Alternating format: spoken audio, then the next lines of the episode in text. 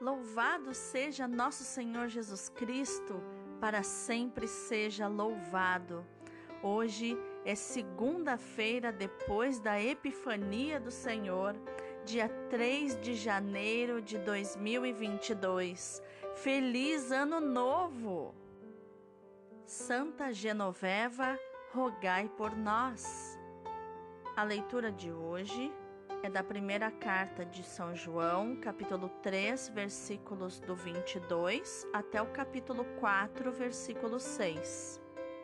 Caríssimos, qualquer coisa que pedimos, recebemos dele, porque guardamos os seus mandamentos e fazemos o que é do seu agrado. Este é o seu mandamento que creiamos no nome do seu Filho Jesus Cristo e nos amemos uns aos outros de acordo com o mandamento que ele nos deu. Quem guarda os seus mandamentos permanece com Deus e Deus permanece com ele. Que ele permanece conosco, sabemo-lo pelo Espírito que ele nos deu.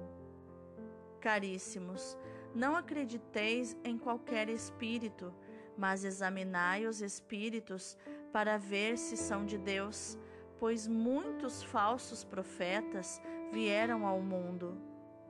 Este é o critério para saber se uma inspiração vem de Deus. Todo espírito que leva a professar que Jesus Cristo veio da carne é de Deus. E todo espírito que não professa a fé em Jesus não é de Deus, é o espírito do Anticristo. Ouvistes dizer que o Anticristo virá, pois bem, ele já está no mundo. Filhinhos, vós sois de Deus e vós vencestes o Anticristo. Pois convosco está quem é maior do que aquele que está no mundo. Os vossos adversários são do mundo, por isso agem conforme o mundo, e o mundo lhes presta ouvidos. Nós somos de Deus. Quem conhece a Deus, escuta-nos. Quem não é de Deus, não nos escuta. Nisto reconhecemos o espírito da verdade e o espírito do erro. Palavra do Senhor, graças a Deus. O responsório de hoje é o Salmo número 2. Eu te darei por tua herança os povos todos. O decreto do Senhor promulgarei. Foi assim que me falou o Senhor Deus. Tu és o meu filho, eu hoje te gerei. Podes pedir-me, e em resposta eu te darei por tua herança os povos todos e as nações, e há de ser a terra inteira o teu domínio. E agora, poderosos, entendei, soberanos, aprendei esta lição. Com temor servi a Deus, rendei-lhe glória e prestai-lhe homenagem com respeito. Eu te darei por tua herança os povos todos. O evangelho de hoje é Mateus capítulo 4, versículos do 12 ao 17 e do 23 ao 25. Naquele tempo, ao saber que João tinha sido preso, Jesus voltou para a Galiléia. Deixou Nazaré e foi morar em Cafarnaum, que fica às margens do mar da Galiléia, no território de Zabulon e Neftali, para se cumprir o que foi dito pelo profeta Isaías: terra de Zabulon, terra de Neftali, caminho do mar, região do outro lado do rio Jordão, Galiléia dos pagãos. O povo que vivia nas trevas viu uma grande luz, e para os que viviam na região escura da morte brilhou uma luz. Daí em diante, Jesus começou a pregar, dizendo: Convertei-vos, porque o reino dos céus está próximo. Jesus andava por toda a Galiléia ensinando em suas sinagogas, pregando o evangelho do reino e curando todo tipo de doença e enfermidade do povo. E sua fama espalhou-se por toda a Síria. Levaram-lhe todos os doentes que sofriam diversas enfermidades e tormentos, endemoninhados, epiléticos e paralíticos. E Jesus os curava. Numerosas multidões o seguiam, vindas da Galiléia, da Decápole, de Jerusalém, da Judéia e da região além do Jordão. Palavra da salvação, glória a vós, Senhor. Então, quais os tesouros escondidos nos textos de hoje? Estamos na segunda-feira depois da Epifania do Senhor, depois da manifestação de Deus na terra. E São João está nos ensinando como funciona a dinâmica do amor de Deus. Deus quer nos dar Deus deseja nos dar, Ele está louco para nos dar aquilo que pedimos, aquilo que necessitamos, aquilo que desejamos. Se eu e você, que somos pai e mãe, desejamos dar o melhor aos nossos filhos e ficamos loucos para dar a eles aquilo que eles querem tanto, e muitas vezes ficamos esperando o momento certo, né? Para dar aquele presente que eles, a pessoa amada, né, eles, os nossos filhos amados, tanto querem. Imagina Deus que tem o amor mais sublime de todos, que o amor dele supera muito e muito, muito mais o nosso que o nosso. E João vai nos dizer: qualquer coisa que pedimos, recebemos dele. Por quê? Porque guardamos os seus mandamentos e fazemos aquilo que é do agrado de Deus. Outras vezes eu já falei aqui e vou repetir. Tudo aquilo que fazemos não aumenta nem diminui o amor que Deus tem por nós. Deus já te ama com amor totalmente maravilhoso, com todo o amor que um pai poderia sentir pelo seu filho, que uma mãe poderia sentir pelo seu filho. Não há uma oração ou nada que eu possa fazer para aumentar o amor que Deus tem por mim ou diminuí-lo. Portanto, eu não preciso fazer nada para que Deus me ame, porque Ele já me ama com todo o amor eterno, incondicional, um amor pessoal, um amor que quer o melhor para mim, que toma a iniciativa e me ama, eu que sou a pessoa mais pecadora. A alma mais pecadora é aquela que recebe mais amor de Deus. São Paulo vai dizer: onde abunda o pecado, superabunda a graça de Deus tudo que Deus me pede é que eu me deixe amar por Ele.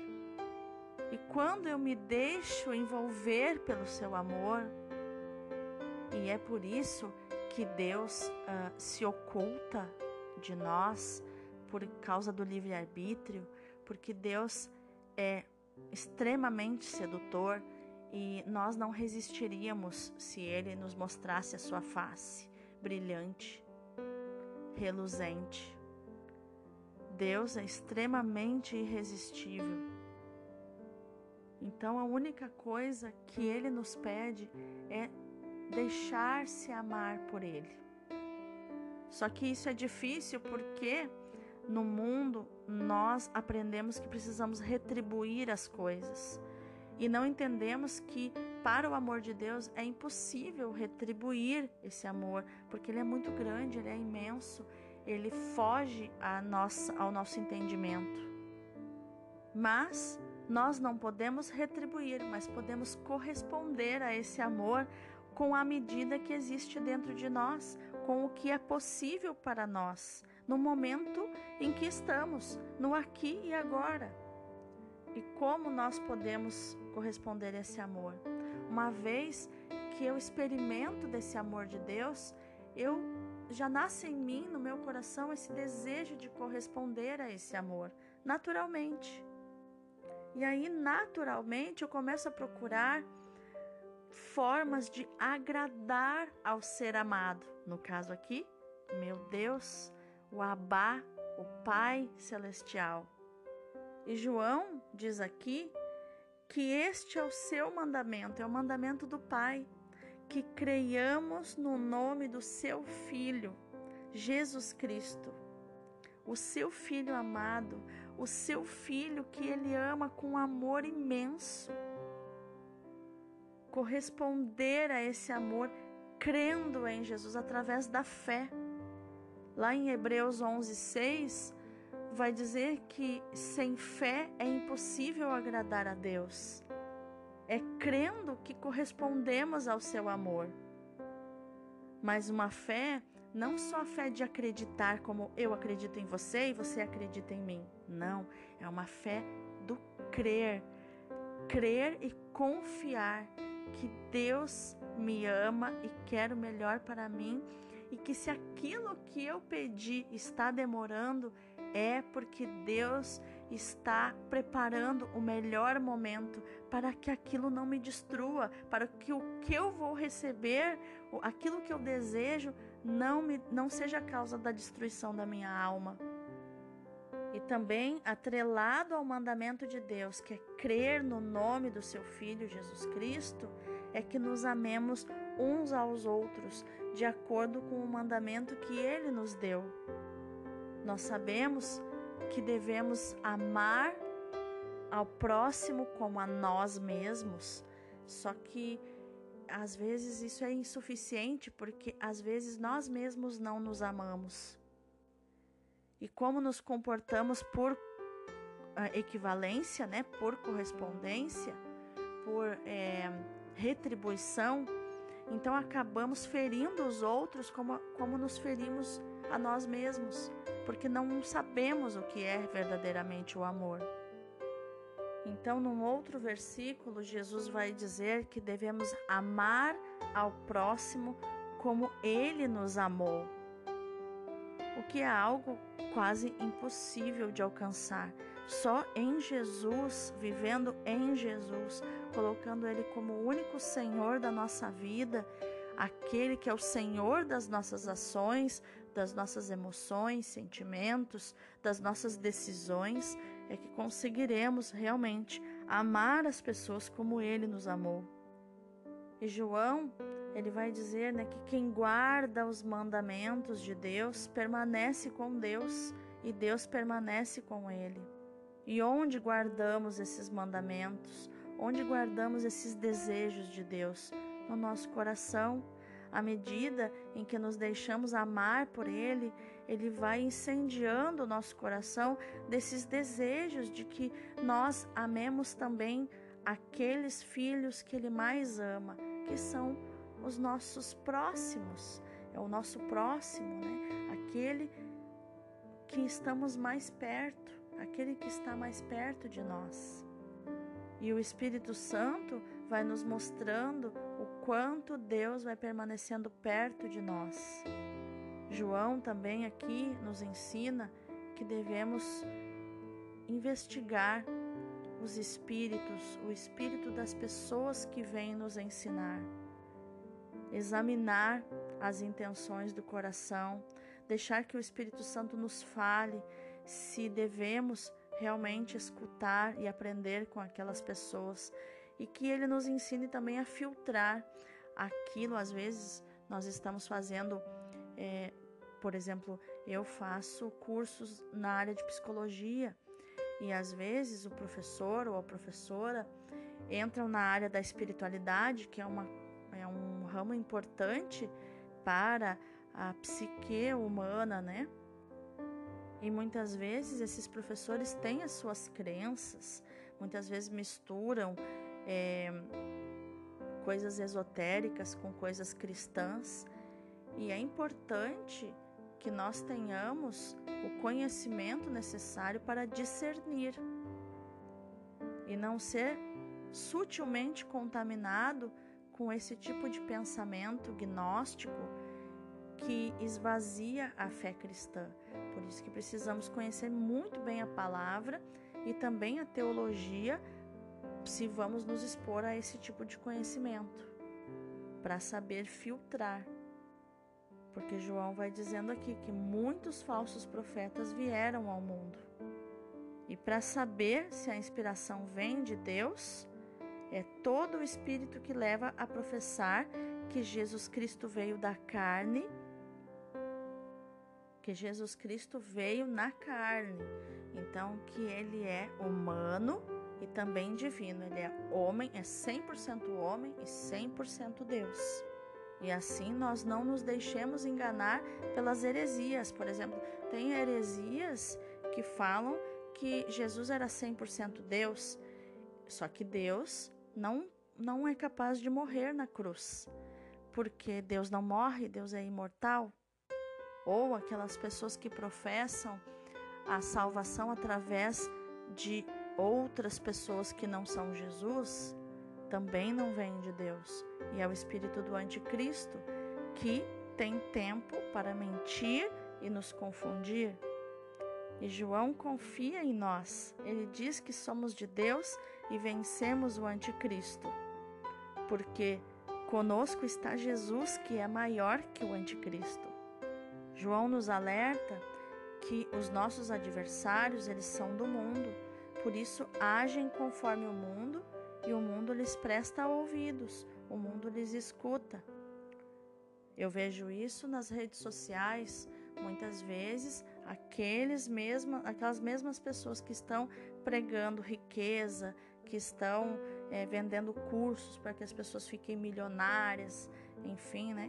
Tudo isso, é, não estou dizendo, não estou desabonando isso, mas eles começam a misturar pregações né, falando de um Jesus da prosperidade, de um Jesus rico, de um Jesus é, próspero, de um Jesus de um pensamento próspero, desviando do Jesus que veio como Filho de Deus para nos livrar da, do nosso maior inimigo, que é a morte, o pecado e o próprio Satanás. São esses os nossos três inimigos. E João diz que existem dois espíritos: o espírito da verdade e o espírito do erro. Já no evangelho de hoje, Mateus narra então que Jesus tinha ficado sabendo da prisão de João Batista. Então ele sai de Nazaré e vai morar em Cafarnaum, que fica nas margens do mar da Galileia, cumprindo-se assim a profecia de Isaías que diz: Terra de Zabulon, terra de Neftali, caminho do mar, região do outro lado do rio Jordão, Galiléia dos pagãos. O povo que vivia nas trevas viu uma grande luz, e para os que viviam na região escura da morte brilhou uma luz. Jesus é a luz que brilha nas trevas. João vai dizer que o Verbo é a luz e que diante dessa luz as trevas não prevaleceram, ou seja, as trevas perderam, já perderam. João vai dizer que a luz resplandece nas trevas. Então, essa é uma verdade eterna. Essa guerra já foi definida. A luz prevaleceu sobre as trevas.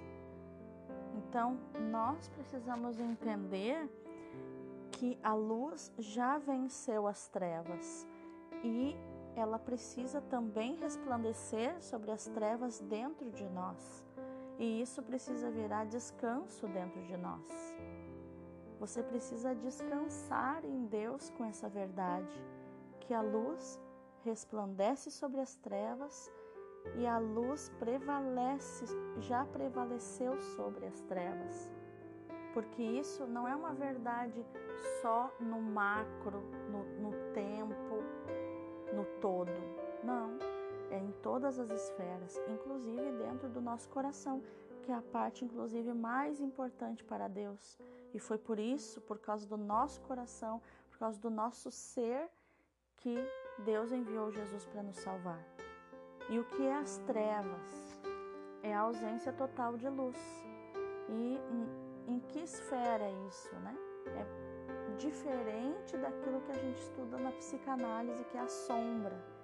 né? Que a sombra é aquela parte distorcida dentro de nós que a gente que é confusa, que a gente não entende direito, que ali estão as nossas paixões, estão as nossas inclinações, as nossas concupiscências, coisas que a gente não quer olhar, que a gente não gosta de olhar, um lado nosso sombrio que a gente não gosta de olhar. É, e essas sombras que a gente é, precisa integrar dentro de nós, precisa, precisa entender que faz, fazem parte de nós essas sombras, é com, com elas que nós vamos, quando nós integramos ela, ela pode existir, eu deixo de ter medo dela, dessa sombra. Agora, quando não integro a sombra, as trevas, que são regidas pelo maligno, o maligno então se utiliza da minha sombra para me confundir mais e para poder fazer armar as suas as suas armadilhas na escuridão, que é a ausência nas trevas, que é a ausência total de luz, onde eu não vejo nada. Por isso que aqui Mateus vai dizer que para os que viviam na região escura da morte brilhou uma luz, a luz que vence as trevas, que vence a morte, que vence o pecado e que vence o próprio Satanás, o pai da escuridão. E aqui Mateus vai dizer então que Jesus, como luz, ele começa a sua pregação dizendo: convertei-vos, que é o mesmo que arrependei-vos, né? Arrependam-se. O arrependimento ele produz humildade e nos faz entrar de novo na presença de Deus. Porque Deus não se afasta de nós, mas nós nos afastamos de Deus pelo pecado. Né? Todas as vezes que rejeitamos a Deus com os nossos erros, é, seguindo as nossas paixões, as nossas inclinações, nossos impulsos. E Jesus tem uma certa pressa, porque ele diz: Convertei-vos, porque o reino dos céus está próximo. Tanto um reino que vem, quanto um reino que já está perto. E Mateus vai dizer que Jesus tinha três ministérios. Ele pregava, né, ensinava, ensinava nas sinagogas, pregando o evangelho do reino. Ele curava, então, segunda, segundo o ministério de cura, e ele libertava aqueles que estavam endemoniados, aqueles que estavam sob o poder de Satanás. Jesus então ensinava, curava e libertava. E as multidões o seguiam de toda parte, buscando cura, libertação e ensinamento, aprender também das coisas de Deus. Vamos orar? Pai Santo, Pai querido, Pai amado, eu te agradeço por nos ter enviado Jesus para nos salvar, o teu Filho único, o teu Filho unigênito, o teu Filho amado, em quem o Senhor colocou toda a sua afeição, como o Senhor mesmo disse na nuvem, quando João Batista o batizava. Gratidão, Senhor, pelo teu amor infinito, eterno, pessoal por mim, onde nada pode mudar nem aumentar nem diminuir o teu amor por mim, porque o Senhor já derrama todo o seu amor por mim. E a única coisa que o Senhor não pode é deixar de me amar, porque o Senhor já decidiu desde toda a eternidade amar a cada um de nós. Senhor, eu te agradeço por isso. Eu te agradeço e me comprometo de te amar, Senhor, com todo o meu coração, corresponder a esse amor que eu sinto e que transborda de mim de uma forma que eu não sou obrigada por uma regra, por um mandamento, por uma lei a amar o Senhor, mas eu quero corresponder a esse amor com aquilo que é possível para mim hoje. Ajuda-me com a tua graça, Senhor, com a tua cura no meu coração.